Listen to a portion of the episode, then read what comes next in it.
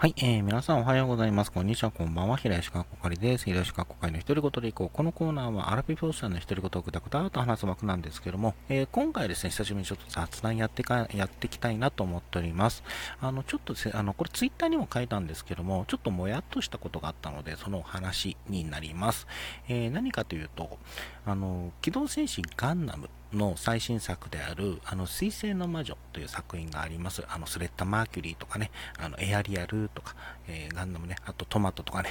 見てる人にはわかるあの発言だったりするんですけども、えー、もう結構楽しませていただいたこの水星の魔女、まあ、個人的にも好きな作品なんですけれども、この水星の魔女をのとネット記事とかツイッターとかの意見の中で、水星の魔女を令和のファーストガンダムと呼ばれることがあるんですけど、これに対してね、ちょっともやっとするというか、違和感を覚える。という旨のツイートをしたんですよね。えー、これのちょっとあのお話をしていきたいなと思っております。えー、正直ですね、えまあ、雑談という体で話はするんですけども、えぶっちゃけね、オタクのめんどくさいところの話が多いので、まあ、話半、まあ、あと個人的、これは個人の感想ですみたいなところがあるので、まあ、個人的な意見なので、まあ、話半分に聞き流していただければなと思っております。でですね、まずあの、この、令和、えー、水星の魔女を令和のファーストガンダムと呼ぶには違和感を覚えるという理由についてなんですが、主に2つ理由があるんですよ。あの、1つは、あのー、まず、ファーストガンダムっていう言葉の意味、言葉がちょっと絡んでくるんですよね。あの、ファーストガンダムっていうと、どうしてもガンダム好きの人からすると、あの、アムレやシャアが最初に出てくる、あの、機動戦士ガンダム、えー、1978年だったかな、に作られた、あのことを指すんですよね。で、それ、ということがあることと、もう一つ、あの、2002年に作られた、あの、ガンダムシードっていうシリーズがあるんですけども、あの、キラ、ヤマトとか、スランザとか、あと、フリーダムとか、えー、フリーガンガフリーダムガンダムとか、ストライクガンダムとか出てくるやつですね。あの、来年1月には機動戦士ガンダムシード、あ、ガンダムシードフリーダムという、えー、新作の劇場の情報も公開されてますけれども、えー、その、えー、ガンダムシードシリーズなんですが、これは、あの、平成のファーストガンダムって呼ばれてるんですよ。えー、なぜかというと、このシードの制作の中で、あの21世紀、新世紀に向けた、あのファーストガンダム、あの原点回帰を図った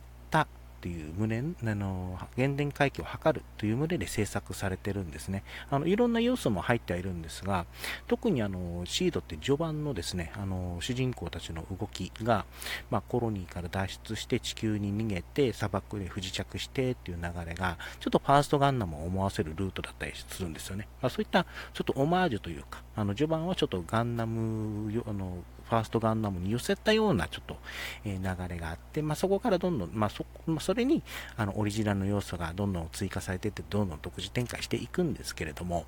え、そういったま背景とかもあって、あの、機動戦士ガンダムシードっていうのは、えー、平成のファーストガンダムって呼ばれていて、で、あの、個人的にはこれに関しては全然納得はしてるんですよ。あ、そうだよね。あの、シードってそういった背景で作られてるもんねっていうところでわかるんですけども、じゃあ、水星の魔女はどうかって言われると、あの、水星の魔女もこのシードと同じように、その新しい、えっ、ー、と、ガンダムをつく、あ、新しい人、まあ若い人に向けて、えー、新しいガンダムを作るという点では一緒なんですけども、そこに原点回帰は図ってないんですよね。むしろ、あの、斬新な設定をどんどん盛り込んで、あのー、見てもらおうという、え試みがされてるんですよ。えー、ガンダムっていうとどうしても、ね、戦争もの、紛争ものとかね、えー、まあ、人殺しとかね、そういった話も、これ P 入るのかな、えー、といった、まあ、戦争とか紛争とかね、ちょっとそういったあの残酷な話だったりするんですけれども、水星の魔女は一応そういった、そういったところもあるんですけれども、主な舞台は学校なんですよね。アステカシア高等専門学校というところを舞台にして、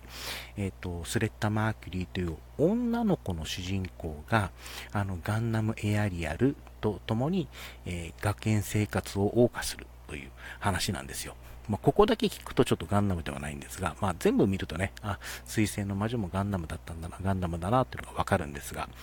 っていうところもあって、あの、さっきのシードのその平成、シードが令和のファーストガン、シードが平成のファーストガンダムと呼ばれていた。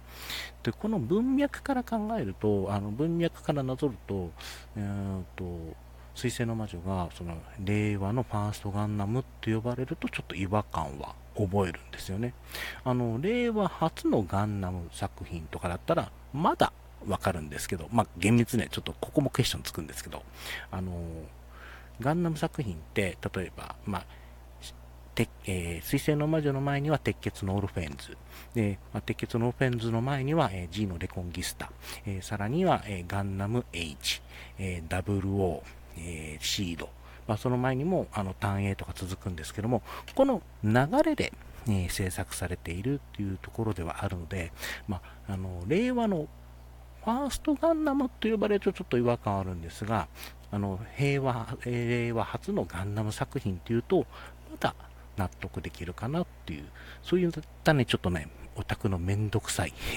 えところが、を感じたりするんですよね。ただ、これも、えっと、もやっとするところの一つなんですよ。で実は、令和初のガンダム作品っていうのは、実は水星の魔女ではなかったりするんですね。あの、ガンダムっていくつかシリーズがあるんですけど、さっき言ったように、えっと、水星のファーストガンダムからつながるテレビシリーズとは別にですね、あの、2013年かな、あの、ガンダムビルドシリーズっていう、えー、別の映像作品のシリーズがございます。えー、これは主に、あの、ガンプラ、ガンダムのプラモデルを、えー、販売するための、えいわゆるトイアニメと呼ばれるやつですね。あの、わかりやすい例で言うと、プリキュアとか、あの、遊戯王とか、ポケモンといった、その玩具を売売るためのえー、販売促進を目的としたアニメ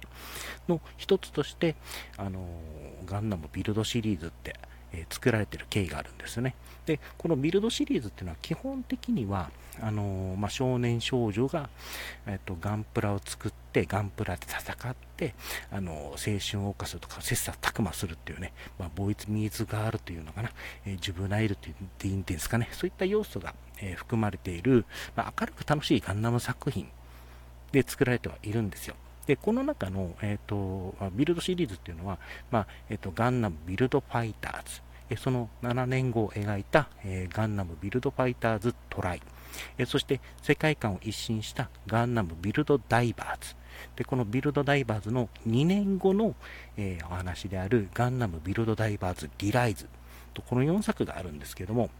このディライズの方が実は、まあ、映像作品という点で言うと多分令和で初めて作られたガンダムになるんですね。まあ、多分厳密、もっと厳密に言うと、あの SD ガンダムっていうあのスーパーデフォルメされたあの二頭身ぐらいのね、あの可愛いガンダムが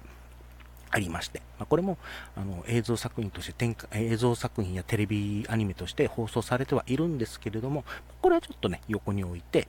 あのー令和で、えーと、初めて作られたあの、まあ、テレビ放送もされたガンダムっていうと多分このビルドダイバーズディライズになるんですよ。ねえーと、令和初のガンダム作品、まあ、ガンダムの映像作品っていうとこのディライズのことも指すということもあって、ちょっともやってするんですよ。ただ、えっと、これだけだったら別に、あの、ビルドダイバーズの続編だから、あの、令和の、その、ファーストガンダムって呼ばなくてもいいだろうっていう意見も、あ意見も個人的にはすごい納得するんですよ。うん、まあ、そうだよね、とも思うんですが、困ったことにですね、困ったことっていうか、えー、なんですけど、このリライズなんですけども、まあ、さっき言ったようにガンダムビルドシリーズっていうのはこれまで明るく楽しくガンプラ、ガンプラを使ってガンプラ作って戦って遊ぶっていう楽しいものっていうあの作品が3作続いたのに対してリライズはそのマンネリ化を防ぐというために、えー、結構シリアス要素で作られてるんですね、えー、その結果としてなんですけども個人的な意見としてあのガンナムビルドシリーズを皮をかぶったガンナム作品なんですよ。結構ゴリゴリのガンナム作品なんですね。えー、ということもあり、まあ、めちゃくちゃ好きなシリーズだし、あの、言ってしまうとガンダム全シリーズ、まあ、全シリーズってほど全部見てるわけではないんですが、ガンダムのその、さっき言った水星とか、水星の魔女とか、鉄血のオフェンズとか、シードとかいっぱいありますけども、そういった、まあ、広い意味でのガンダム作品の中でトップクラスで好きなんですよ。えー、リライズって。で、えっ、ー、と、そういうこともあっ、て、あの、リライズを令和のファーストガンダムと呼びたい気持ちは、あ、わかるんですよ。呼びたい気持ちはある。まあ、呼びたい気持ちはないけど、あの、読み、あの呼びたい気持ちはわかるんですね。えー、そういったね、あの、オタクのなんかね、あの、めんどくさいところが、えー、あったの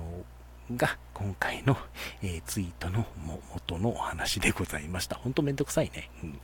ということで、えっ、ー、と、まあ、今回ね、ちょっともやっとしたお話をさせていただいたんですが、あのまあ、なんだかんだ言ってですね、水星の魔女も、えー、ビルドシリーズも、まあ、他のガンダム作品もですね、いい作品いっぱいありますので、まあ、興味があったらですね、見ていただければなと思います。特にね、あの、ビルドシリーズに関しては今年10周年、え、なって、えっと、10月にガンダムビルドメタバースっていう新規映像もありますし、